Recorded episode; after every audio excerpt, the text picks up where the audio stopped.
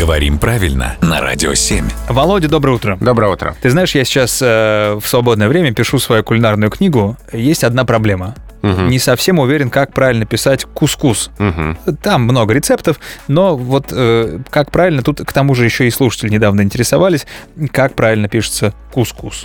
Кускус пишется слитно. Причем интересно, что вот, например, а, русский орфографический словарь Российской Академии Наук в четвертом издании в 2012 году фиксировал это слово только с пометой «животное». То есть там давалось а, толкование «животное», что кускус в значении «животное» пишется слитно. Но очевидно, что кускус употребляется еще и в кулинарном значении. Так.